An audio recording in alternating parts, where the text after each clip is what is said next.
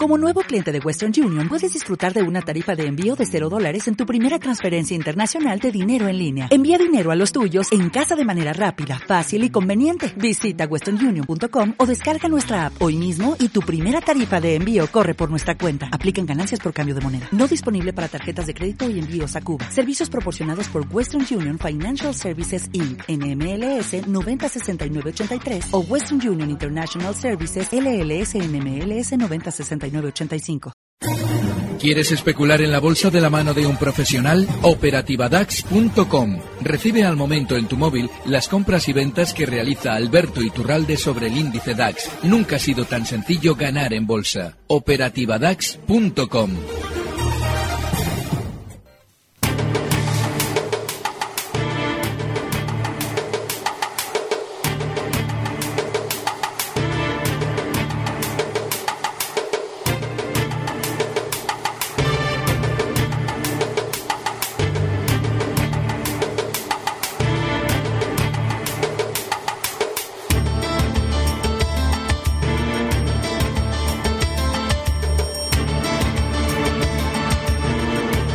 vistazo rápido, Manu, a cómo han cerrado hoy los mercados europeos. Pues hoy tenemos eh, números verdes en todas las bolsas europeas, excepto la bolsa española que tiene números rojos. Eso ya lo comentarás tú después. Eh, por lo pronto, hablamos del CAC 40 francés, que sube un 0,28% hasta los 5.398. El DAS ETRA alemán sube un 0,43% hasta los 12.749 puntos. El FTSE 100 londinense sube un 0,57% hasta los 7.342. La media europea, el Eurostock 50, sube un 0,19% hasta los 3.649 puntos.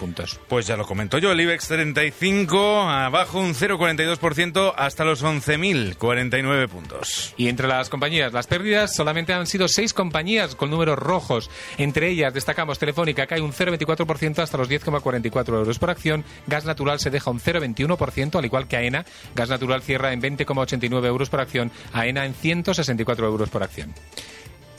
Y entre la parte positiva, las eh, compañías que, algunas de las compañías que mejores resultados tienen son IAG, con una subida de un 0,72% hasta los 7,24 euros por acción. Indra sube un 0,35% hasta los 13,06 euros por acción. Repsol sube un 0,31 hasta los 14,65 euros por acción. En Wall Street, en rojo, el Standard Poor's 500 casi plano, sin embargo, en los 2.399 puntos. también eh, vemos caídas en el Dow Jones Industriales del 0,03% hasta los 21.005 puntos y el Nasdaq 100 arriba un 0,37% hasta los 5.679 puntos. Ya tenemos al teléfono a Alberto Iturralde, responsable de díasdebolsa.com. Muy buenas tardes. Muy buenas tardes. Bueno, ¿cómo hemos visto la jornada?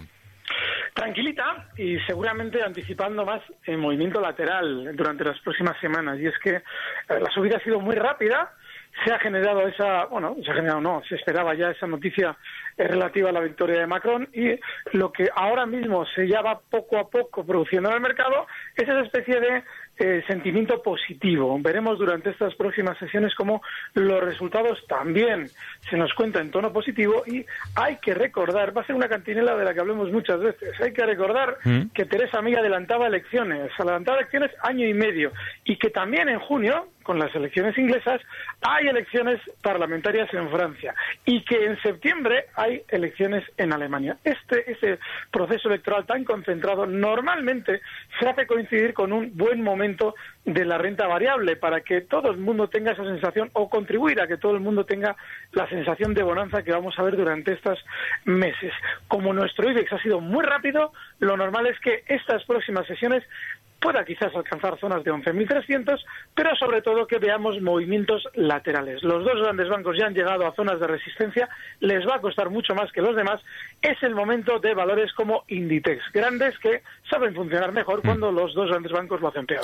Bueno, y Santander un 1,71% abajo y como decías, BBVA un 2, algo más de un 2%. Pero quien ha liderado las caídas del IBEX 35 ha sido Endesa. Se ha dejado un 4,11% hasta los 21,82 después de ese esos resultados que ha presentado, 253 millones de euros de beneficio, es un 26% menos que el año pasado, sobre todo por los precios mayoristas de la electricidad que han aumentado ¿no? durante el periodo.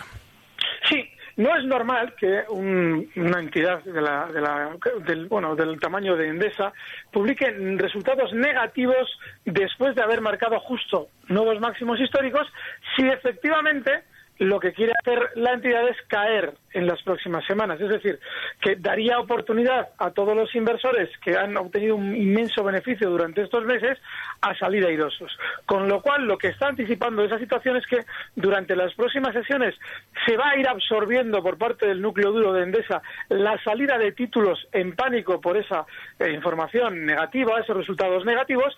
Veremos un poquito más de recorte, pero en el momento en el que esas caídas vayan poco a poco frenando, seguramente Endesa dará una fenomenal oportunidad de compra. Sí es cierto que, bueno, vienen vientos de guerra para las eléctricas por aquello de las nucleares, todo eso. Mm. Sin embargo, no tiene sentido tantas subidas justo antes de los datos. ¿Qué te ha parecido, Alberto, el anuncio de Teresa May de que quiere regular el sector eléctrico porque considera que, los hogares británicos pagan demasiado? Una noticia que, podría afectar muy mucho a Iberdrola, que es uno de los grandes actores en, en este mercado. Pues lo que está anticipando son dos cosas. Primero que ya ha comenzado su campaña electoral. Obviamente tiene que eh, ir dando poco a poco eh, opiniones en tono lo más populista posible para conseguir una reelección. Y segundo, algo muy parecido a lo que hemos comentado con Endesa, pero a nivel global. Lo que está anticipando es que seguramente el sector eléctrico va a funcionar mejor de lo que los expertos creen. Es decir, que si escuchamos la opinión general, es la de que las eléctricas están muy sobrevaloradas, se están viendo resultados tan negativos como los de Endesa hoy y que van a caer. Bueno, pues esa noticia que hemos escuchado a Teresa May, en realidad rema a favor de las oligarquías eléctricas. Da o genera un sentimiento de incertidumbre en las eléctricas para que dirijan su dinero hacia la banca, que es la que más ha subido, y seguramente dejará que las eléctricas suban porque lógicamente esos títulos que venden los inversores para cambiar de sector lo tienen que ir tomando los núcleos duros de las eléctricas. Con lo cual, muy buena noticia para el sector eléctrico y nada, inaugurada ya la campaña electoral en Gran Bretaña. Que va, a estar interesante esta campaña. Desde eh, luego, en fin.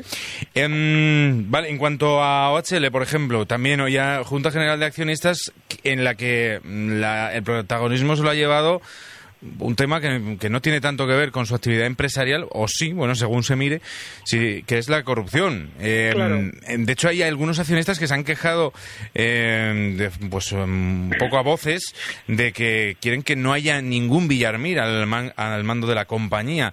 También se ha notado en bolsa, bueno, se ha notado en bolsa, no, pero para bien. Eh, la Junta General de Accionistas de hoy, un 3,75% arriba hasta los 4,15, aunque hay que tener en cuenta las pérdidas que ha tenido en jornadas anteriores debido a, su implicación en, la, en el caso Lezo, ¿no?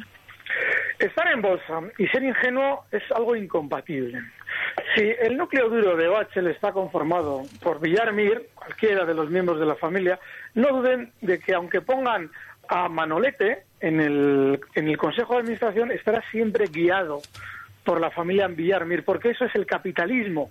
Las empresas funcionan por un capital social y los dueños de ese capital social son los que mandan, no el capital diluido mediante pequeños inversores que no están sindicados como sí lo está la familia Villarmir.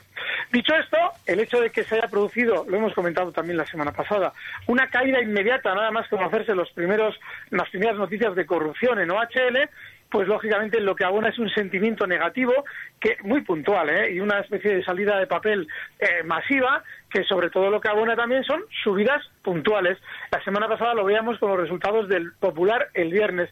A la mañana nos daba unos resultados muy negativos, generaba pánico, eso hacía que entrase eh, a, aguantar la cotización el núcleo duro del Popular y ahora nos los quieren vender esas populares un 15% por encima. Bueno, pues OHL probablemente quiere hacer algo parecido. Es decir, ha salido, ha, tenido que salir a apoyar el título la familia Villarmir, justo esos de los que se quejan, ahora lo subirán para vender unos títulos seguramente en zonas de 4.20, 4.30. Mm. Bueno, eh, nos quedamos con, con ese análisis, curioso análisis eh, de, como siempre, Alberto Tural de responsable de bolsa.com. Gracias, nada más. Nos vemos el jueves. Un fuerte abrazo, chicos. Recibe al momento las operaciones de Alberto Iturralde vía SMS en tu móvil. Operativa DAX.com.